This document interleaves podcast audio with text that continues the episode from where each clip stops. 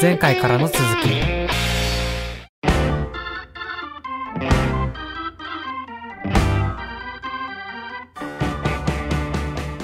あの日の交差点です。この番組は私まひるがホストを務め皆さんとカルチャーとの出会い。つまりあの日の交差点に立ち戻りその延長線上の今について話すというコンセプトの番組です。いつの日かこの番組が皆さんにとってあの日の交差点になったらいいなと思っております。ということで引き続きこの方にゲストに来ていただいております。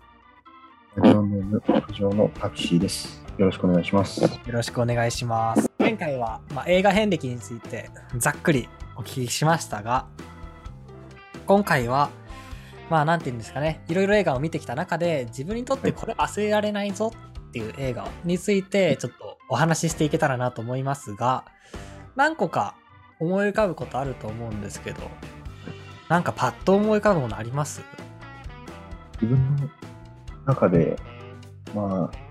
結構映画、好きな映画何っていう質問がすごい難しいというか、うん。あの、結構意外とまあされたりとか、ある、機会はあると思う、あ機会はあると思うんですけど、あの、まあ、ちょっと、どうっていう時に結構なかなか出せないという、意外と好きなものに限って、好きなジャンルに限って、そういう質問が出せなかったりしたんですけど、わかりますわかりますまあ、まあ、聞かれて言ってるのはフォレスト・ガンプなんですよね。ああ。フォレストガンプね、僕実は見たことないんですよ。はい。見よう見ようと思いつつ、大切にしすぎて見れてないっていう。フォレストガンプ、ちなみに、いつ頃見た映画ですか？フォレスト・ガンプはそれこそ、えまあ、前回お話しさせていただいたそのトム・クルーズ見てハマって、そこからハリウッドの映画をいろいろ見始めたときに見た感じですね。うん多分これもテレビでやってたんですよね、確か。で見たんですけど、なんか、すごい、な、な、泣けたというか、当時見てた時に。うん。あの、映画でなくっと、自分は はず、ちょっと恥ずかしかったとうん。いうか、うんうん。わかります。し今今はもう全然泣くときは泣くんですけど、あの、あのちょっと恥ずかしいなと思ってたんですけど、多分、結構見るたびに泣いちゃう映画だったんですよね、自分の中で。結構、まあ主人公のフォレスト・ガンプがベンチに座って、うん。友達に話しかけるとこから始まって、うん。で結構自分の人生を振り返っていくんですけど、はいはい。で、その中でいろんな出会いとか別れとか、結構うまくいかなかったり、うまくいったりっていうのが、すごいなんかいろんな、時事ネタ挟みつつ、ずーっと動いていって、うん。なんかもうすごい最後の方になっていくと、ああ、もうすごい、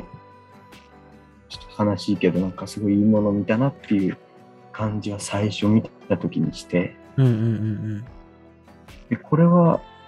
最近になって結構まあ定期的に見てるんですよ、なんか。うん。あ、そうなんですねあ。のもう好きで DVD もありますし、うん。サブスクにもあるので、うんあの見て、定期的に見てたんですけど、まあ最近ですね、今年の3月にあの、はデジタルリマスター版として映画館でも上映されてまして、あー、チラシは見ました。はい、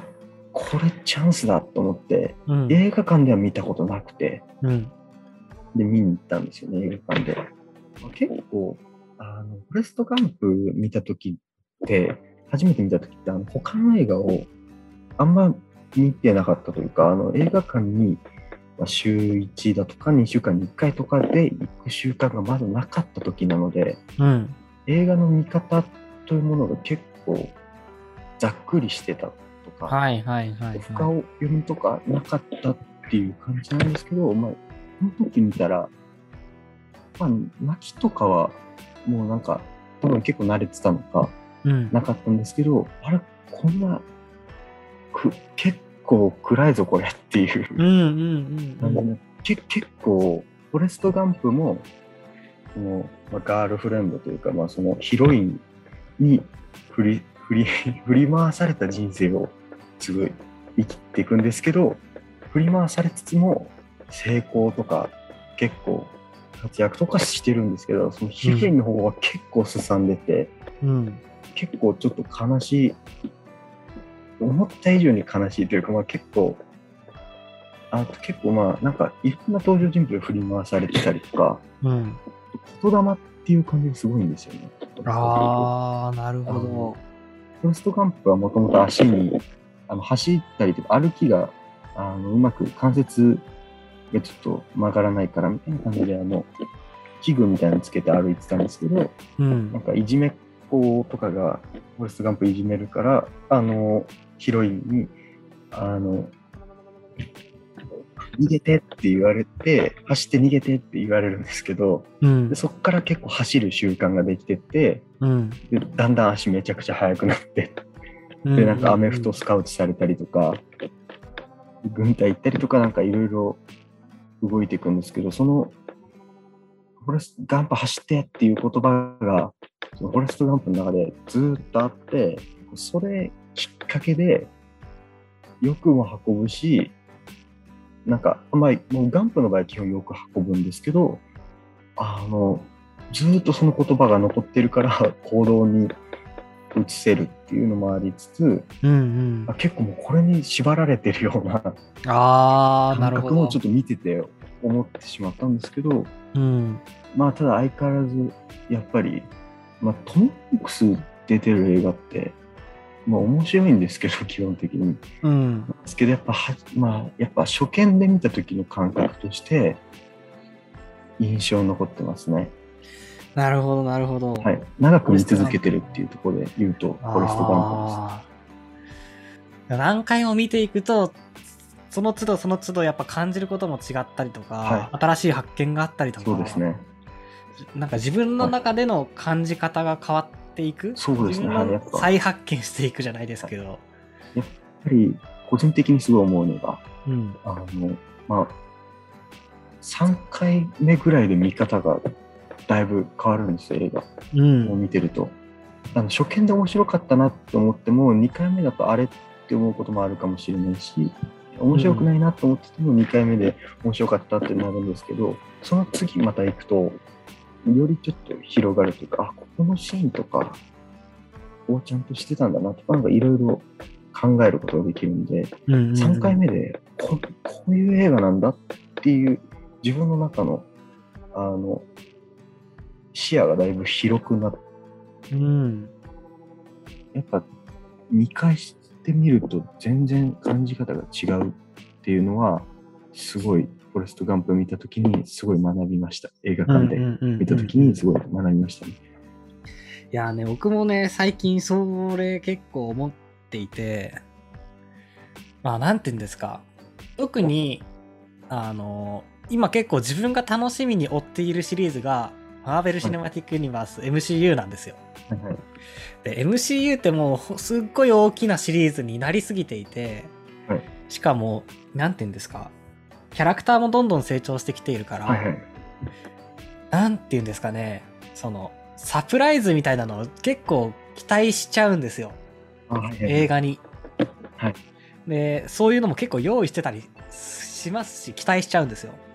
はいそうすると、意外と映画そのものを楽しむことってできなかったりするんですよね。なんか、あ、今回はこう、サプライズあんまりなかったなって思っちゃったりとか、あはいはい。サプライズあったけど自分はあんまそれが楽しめなかったぞとか、むしろなんかそこっちばっかりに目線がいっちゃって、はい。なんか純粋に楽しむことって実はあんまできてないなってことにここ数ヶ月ぐらいで気づき始めたんですよ。そうですね。ねなんかはい。すごいもったいないなってそれ思って、で今年公開された映画で言うと「えっとスパイダーマンノーウェイホーム」と,、えっとドクター・ストレンジのマルチバース・オブ・マットネスと、えっとそうラブサンダーの3作品があったんですけど、はいそのうち後ろの2作「ソーラブサンダーと」えっとドクター・ストレンジマルチバース・オブ・マットネスはなんか個人的に映画館に行ってあんま楽しめなかったんですよね。ああ、はいはい。公開日に行ったんですけど、あんまり楽しめなかったんですよ。こんなもんかと思って、はい。で 帰ってきちゃったんですけど。でも数ヶ月経ってディズニープラスで配信されてから、改めて、あの、ドクターストレンジのマルチバース・オブ・マットネスをはい見てみると、結構楽しかったんですよ。そうですよね。はい。うん。で、それでやっぱ思うと、なん、なんて言うんですかね。やっぱ、あらかじめ何が起こるか分かった上で見ると意外と楽しいなっていうのがあったんで、なんていうか、何回も見ると、見る視点が変わってくる。今回は、なんていうんですか、このキャラクター描写にちゅ、このキャラクター、特定のキャラクターの描写について見てみようとか、もしくは、テーマがどんな感じで展開されていくかを見ていこうとか、なんなら、なんかカメラ、ショットで見ていこうとか、なんか変えていけるし、もはやサプライズとかに振り回されないで済むんで、なんか何回も見ていくと見え方が変わるし、むしろ2回目、3回目の方が純粋に楽しめるんじゃないかみたいなのはかなり実感してるところですね。そうですね。はい。うん。結構、それで思ったのが、はい。あの、やっぱり映画って、うん。えー知識なしで楽しめるっていうのもあるんですけど、うん。すごい、やっぱその映画について話したりする上では、やっぱり知識がすごい必要で、うん。まあそれこそやっぱり、さっきおっしゃったジョーダン・ピール監督の作品とか、うん多。分ゲットアウトを見て、あ、ちょっと自分に合わないとか思ったりしても、うん。あの他の作品を見てからもう一回見返すことで、うん。あのちょっと、あ、こう、あ、ここ、こうなってるんだとか、なんかいちょっとヒントをもらえたりとか、うん。うん。演者さんのことで結構もらえたりする部分があって、はいはいそ。れこそなんですけど、うん。あの、街の上でをお全部見まして、はいはいはい。で、最初見たときに、見終わったんです全部見終わったときに、うん結構後半のすごい、この言葉のその展開とか、うん。すごい、あの、面白かったんですけど、うん。なんか特別何か大きなことが起こったりはしない映画だったので、はい。あの、自分の中でうまく整理できなくて、少しわからないっていう感じだったんですけど、うん。あの、ちょっとその後に、あの、一度映画館で見に行ったあの頃うん。を見たんですよね。あうんのうん。ネットフリックス。そしたら、あの街の上でを見てるからかなんかその演者さんの人とかがちょくちょく出てるんですよね、街の上で。あの今泉監督の映画に出続けてる役者さんたちはいはいが出てたりとか、なんかそういう、そういうのも含めてなんかいろいろ見たら、なんかめちゃくちゃあの頃が良くて、うんうんうんうん。なんでやっぱ過去作とかちゃんと見てから、やっぱまあまあちょっと義務感みたいなところは良くないですけど、やっぱ過去作とか見た上でやっぱり予習していくと、やっぱだいぶ、うん見方が変わるというか、まあ価値観とか、うんうんうんうんうん、それでもう、あの頃見た後だと、なんかい今、自分の中で今泉監督のその撮り方とか、うん。うん。コンセプトみたいなものはもうすごい好きで、うん。すごい温かいものがあるので、見てて。なんで、そうでしたね。なんで多分街の上でも多分もう一回見返したら、うん。すごいめちゃくちゃ多分以前よりちょっと知識とかその得てるので楽しめるんじゃうんうないかなと。んうん。僕もあの、街の上で、まあ僕はばはい街の上で大好きではい、あの、おすすめしたんですけど、はいでも、なんていうんですかね、すごい思うのは、はい。えっとやっぱり同じ監督だで好きな監督でも映画館に見に行った映画の方が愛着があるってはいはいはい。ことなんですよ僕の持論ですけど、はい。だからえっとあの頃とか街の上でとか、あとはなんだろうな愛がなんだとかはい。ありますけどこの3作の中で映画館に見に行ったのって街の上でだけなんですよねで街の上でが一番愛着があるってことは多分その作品の中身とか内容とかよりも多分映画館に見に行ったってことなんですよはいでなんて言うんですかね。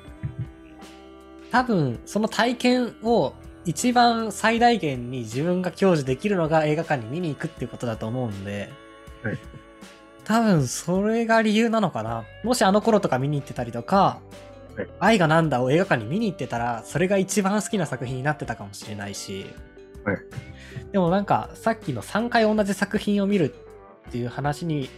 つなげると、あのー同じ作品を3回見る、3回以上見るみたいなので、見え方が変わってくるっていうのはありますけど、今おっしゃってたみたいに、同じ監督の違う作品を、あの、見ることが、またなんて言うんですかね、自分の知ってる作品を、さらになんて言うんですか、違う角度から見るきっかけになるというか、そうですね。何回も見るのは同じ作品だけでなくてもちゃんと効果があったりするんだなっていうのは思いましたね。確かに。うん。なんていうんですかね。今泉監督の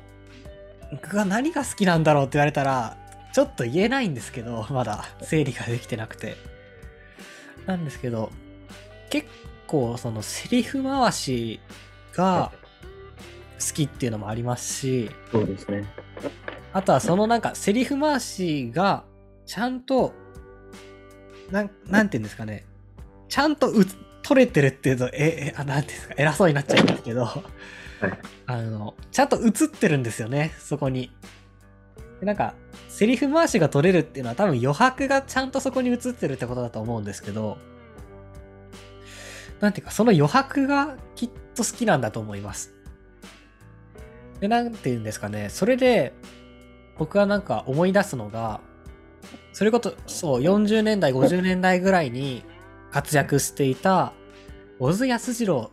っていう監督、知ってます？知識ですかええ、うん。ちょっと全然。聞いたことないですか？はい。小津安二郎っていう監督なんですけど、はいえーっと、まあ、東京物語とか、はいえー撮られてる監督で、はい。結構、なんていうんですかね、その、シネフィル界隈では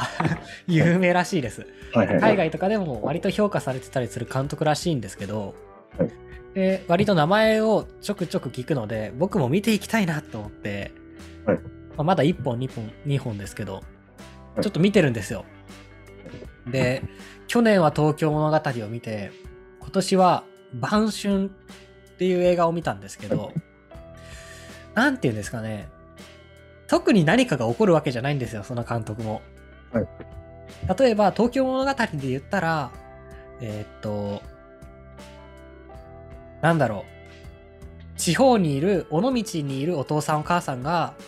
東京にいる息子夫婦まあ息子は戦争で亡くなってるんですけどその残された奥さんのところに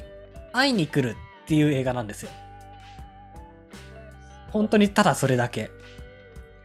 で逆に「晩春」っていう映画で言うと親離れができない娘が、まあ、結婚していくまでを描く映画なんですよね。で、何か特別なことが起こるわけじゃないんですよ、どちらも。なんですけど、その節々に映る映画とか、なんなら空のカットとかが、すごい心地いいんですよ。で、なんとなくその、今泉監督と小津安二郎監督って、まあ、つな、勝手に、それしか知らないからつなげるだけですけど、なんていうか、余白が映ってるんですよ、そこに。はい。で、なんとなく思うのが、そこになんか美しさを感じたりするんですよ。はい。なん、なんですかね。すごい、なんか人生を感じるというか、うん、感じるんですよね。でも映画ってたった一瞬ですし、2時間ちょっとのものだし、すごい編集されてるものだから、はい。人生とはかけ離れてるはずなんですよ。そうですね。なんなら対極にあるものなのに、はい。そこに人生を感じるって一体何なんだろうって、まあ答えはないんですけど、最近すごい思っていて、はい。なんて言うんですかね。まあ一生を描く作品とかでなくても、たった、たった短時間のものを描いている映画にもかかわらず、人生を感じる。で、なんていうか、その余白に人生を感じるっていうと、あ、ひょっとしたら、まあ僕たち日々忙しくしてますけど、何かを捨ている瞬間じゃなくって、何も捨てない瞬間に何か生活っていうものがあるんじゃないかな、みたいなことを最近はその、今泉監督だったり小津安二郎監督を見て思ってたりしますっていうのをはい思い出しました。まあでもそうですね、日常の日々、変わらない日常こそ、意外と映画とかに落とし込むと、うん。すごい見てて、あいいな、戦いなって思ったんですよ。あの、なんか、特に大きな展開は、まあ、映画みたいな展開はないけど、映画になっているというか、うん。あの、やっぱみんな、やっぱそれぞれ生きてる人、やっぱ悩んだり、うん。その悲しんだり、喜んだり、泣いたりとか、哀れんだりとか、いろいろあるんですけど、あそれに、どれに、あの、どれかに、すごい全ベットする感じじゃなくて、うん。あそれぞれ描いて、あの、リアリティが出て、うん。うん。うん。共感とか、そういうところになってくるのかなっていう感じはします。あとまたこれなんか話長くなっちゃうかもしれないんですけど、はい。あの前回の収録でもお話しした通り、やっぱ僕にとっては、花束みたいな恋をしたっていう映画がやっぱすごい大きな影響を与えたんですよ。はいはい。で、これはなんか映画の見方が変わったとか、うん、俳優の見方が変わったとかそういうものではないんですけど、その映画体験そのものが、もう自分にすごい影響を与えていて、なんていうか、あのーすごい、まあ言い方は難しいですけど、まあ、いわゆるカルチャー好きなはい人たちが描かれる映画だったじゃないですか。で、当時僕は本当に大学もほとんどリモートで友達もできない中で、なんかもう頼るところが映画だったりラジオしかない、まあカルチャーに頼るしかないみたいな生活を送ってたんですよね。そんな中でああいう映画を見たから、あの、なんて言うんですか、カルチャーを頼った先に、ん待ってた世界というか、はい そこで、なんていうか、カルチャー好きという一点で繋がった二人はうん、お互いを人として見ようとするまでもなく、なんか、カルチャーを共有できなくなったら、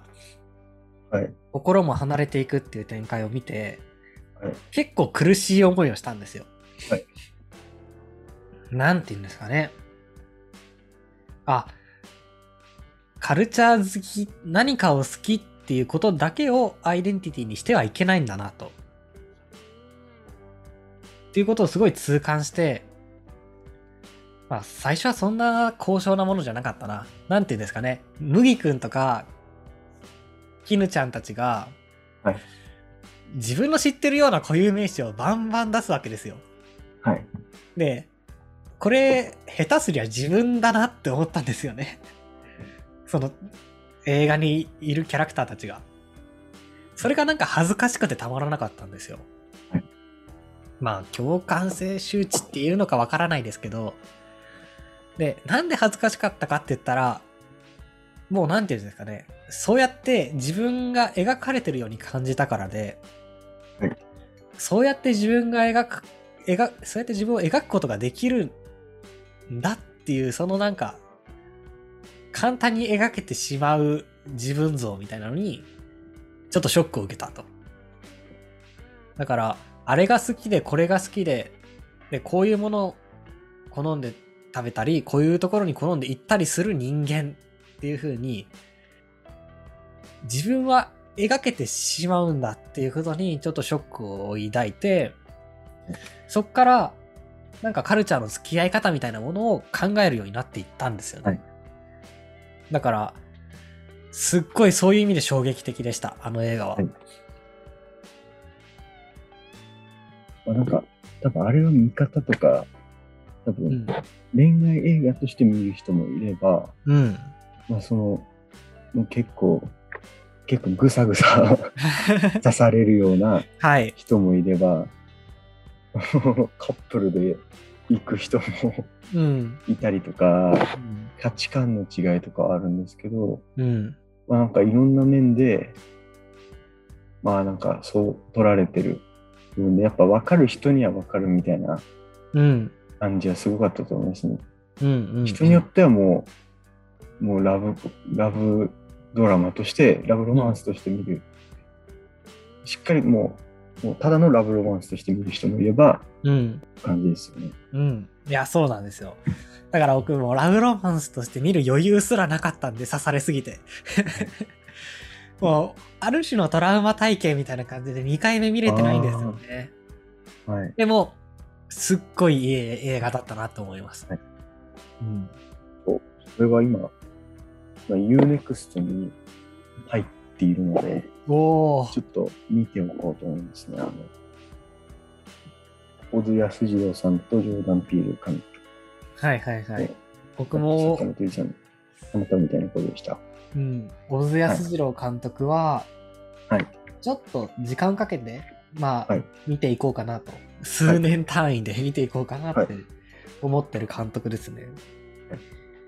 で、まあこれ、なんていうか、あ、他にあります？ターニングポイントとして話しておきたい映画。まあ、桜は、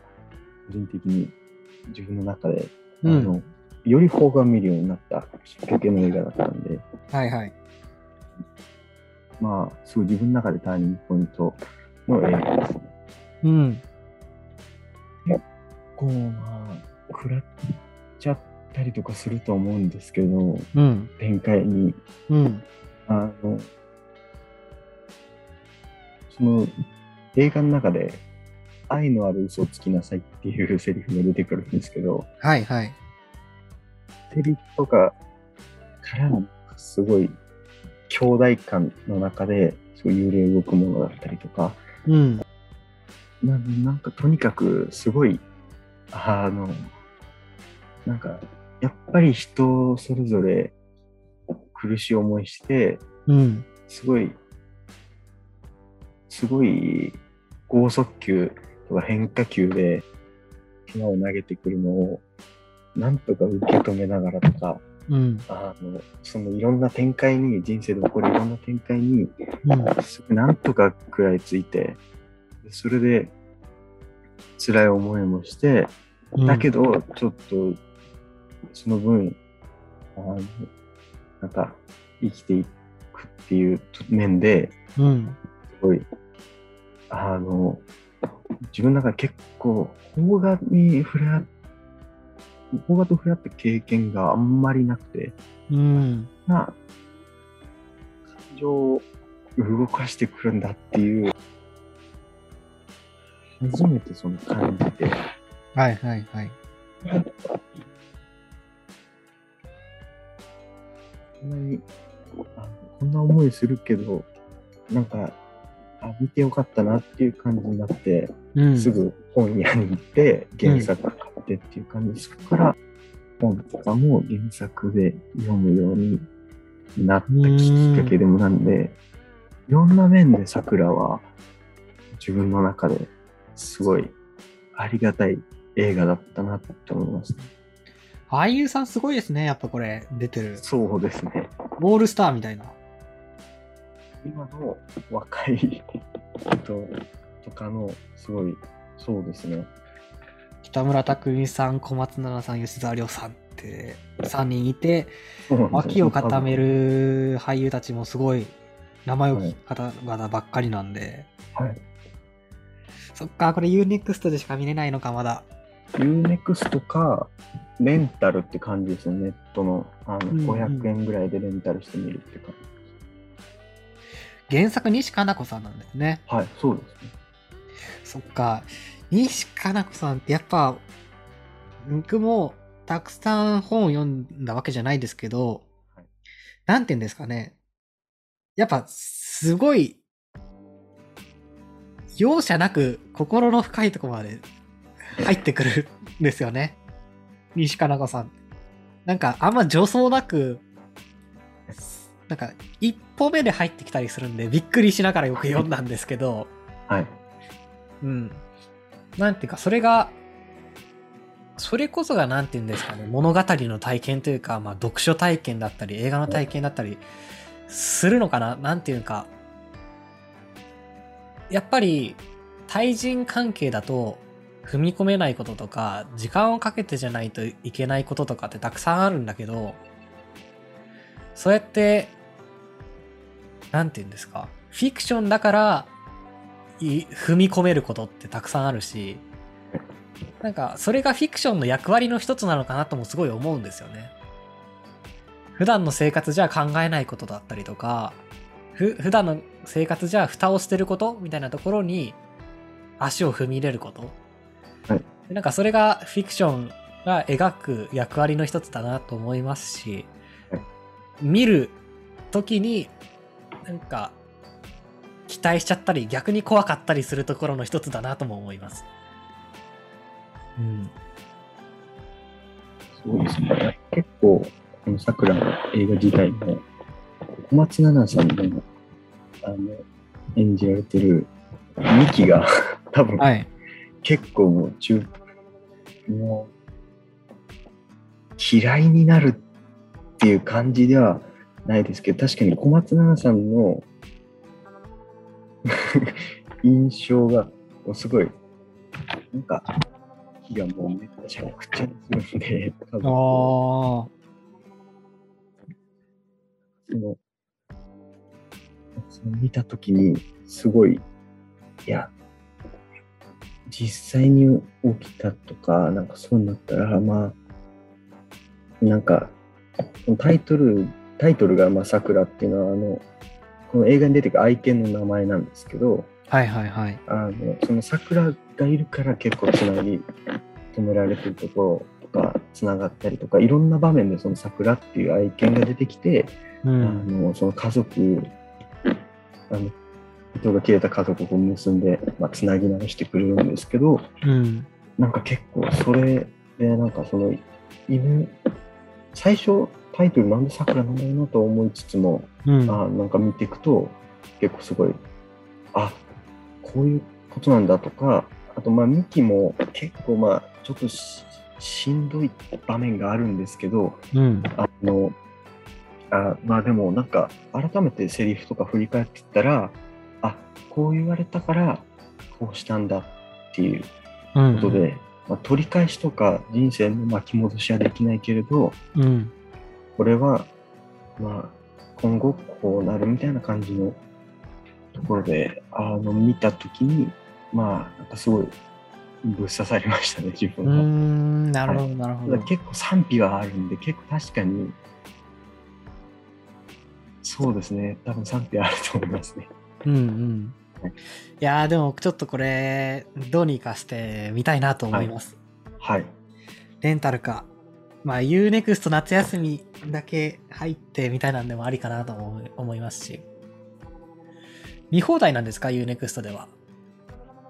どうなのかな？見てみますね。中でもレンタルってこととかありますもんね。ありますね。うん。でも確か見放題だったと思います。あ、定期購入してれば見れますね。わかりました。まあなんとかしてちょっと 見てみようと思います。はい。そっか。まあでもこれをきっかけにいろんな邦画を見るようになっていったっていうそうですねはい感じですよね。まあ、なんかある種、もうきっかけとしてすごい大きい存在ですね、桜。うんうんうんうんはい。いや、わかります。まあこの、なんていうんですかね、ターニングポイントっていう言い言い方をしたのは、はいその好きな映画何って聞かれた時に僕も困るからなんですよ。あはいはい。やっぱり、なんていうんですかね、好きな映画こそ、その、なんていうんですかね、きついところも分かってるし、はいはい。なんか、単純に好きっていうわけじゃないんだよなっていう気持ちを、そのアンビバレントな気持ちを持ちながら好きな映画ってたくさんあると思うんですよね。だし、この、この一作ってあんまり考えたことないなって思いながら、はいはい。あの普段映画を見てるんでだったら一番好きとかそういうものではなくて何かきっかけになったりとか見方が変わったよっていう映画のだったら喋りやすいかなっていうことで、あえてこういうターニングポイントっていう聞き方をしたんで、はい。まあ、そういう意味で今、さくら話してくださったのは、うんはい良かったです。なんかね、こういう切り口の方が喋りやすいなって、あはいはい。個人的に思います。そっォレストガンプもさくらも、ちょっと、フォレストガンプはすぐ見れるし、はい、見ますね。今お話しして、お話しさせていただいて思ったのが、はい。ターニングポイントで忘れない映画ってあげた、まあ、桜とか、うん。花束みたいな声をしたもそうなんですけど、うん。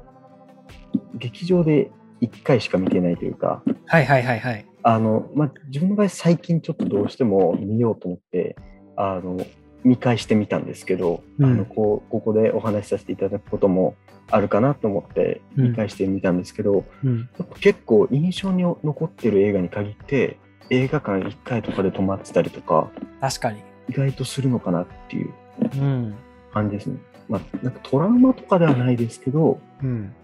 まあなんか人に勧めても実は映画館で1回しか見ていなかったりとかっていうのはわかります。ぶっ刺さ自分の中にぶっ刺さった映画っていうのは意外と実は見てなかったりとかもするかもしれないですね。確かにな、僕、トップガンマーヴェリックも1回しか見てないですし、はい。あ、自分もそれは1回ですね。見てなね。かったとか、まあ時間が取れなかったっていうのもあるんですけど、そうですね。あと、あの、なんだかんだで、はい。その、本当に大好きだなと思ったのに1回しか見てない映画っていうと、はいはい。ブックスマートはいっていう、まあ洋画ですね。ご存知ですか？知ってます。ネットフリックスにもはい。あります。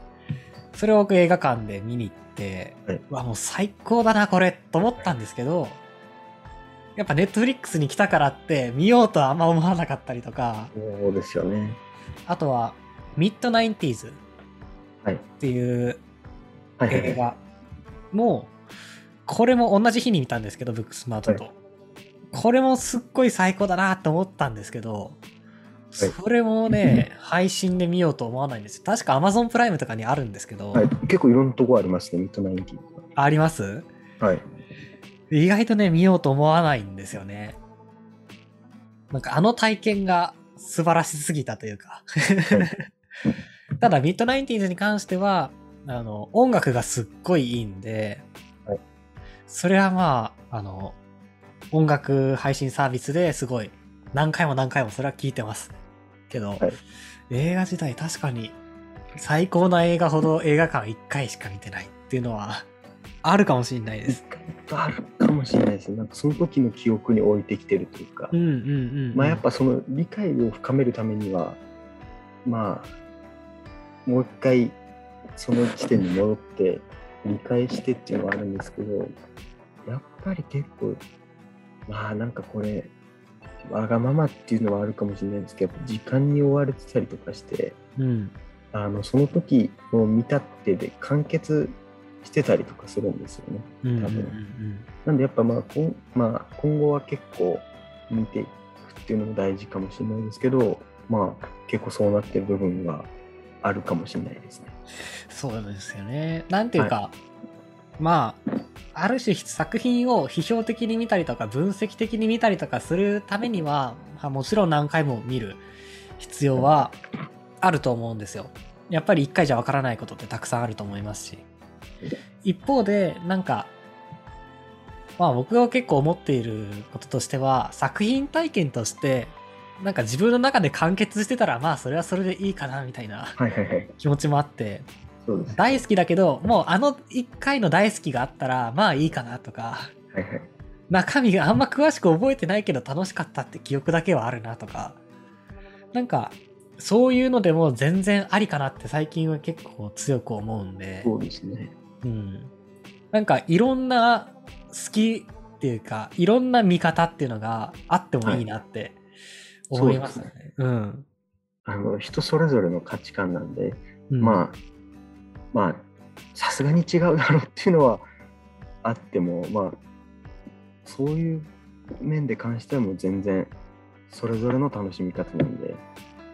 だし作品により、はいよって違ったりしますしねそういうのははい。無理に足踏み込んで、結構怪我しても、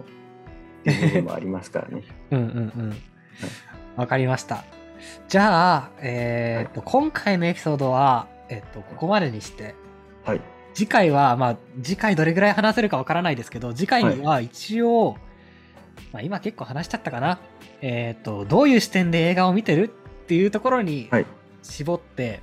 はい。えーっとちょっと話していこうかなと思いますので、はい次回もよろしくお願いしますはい。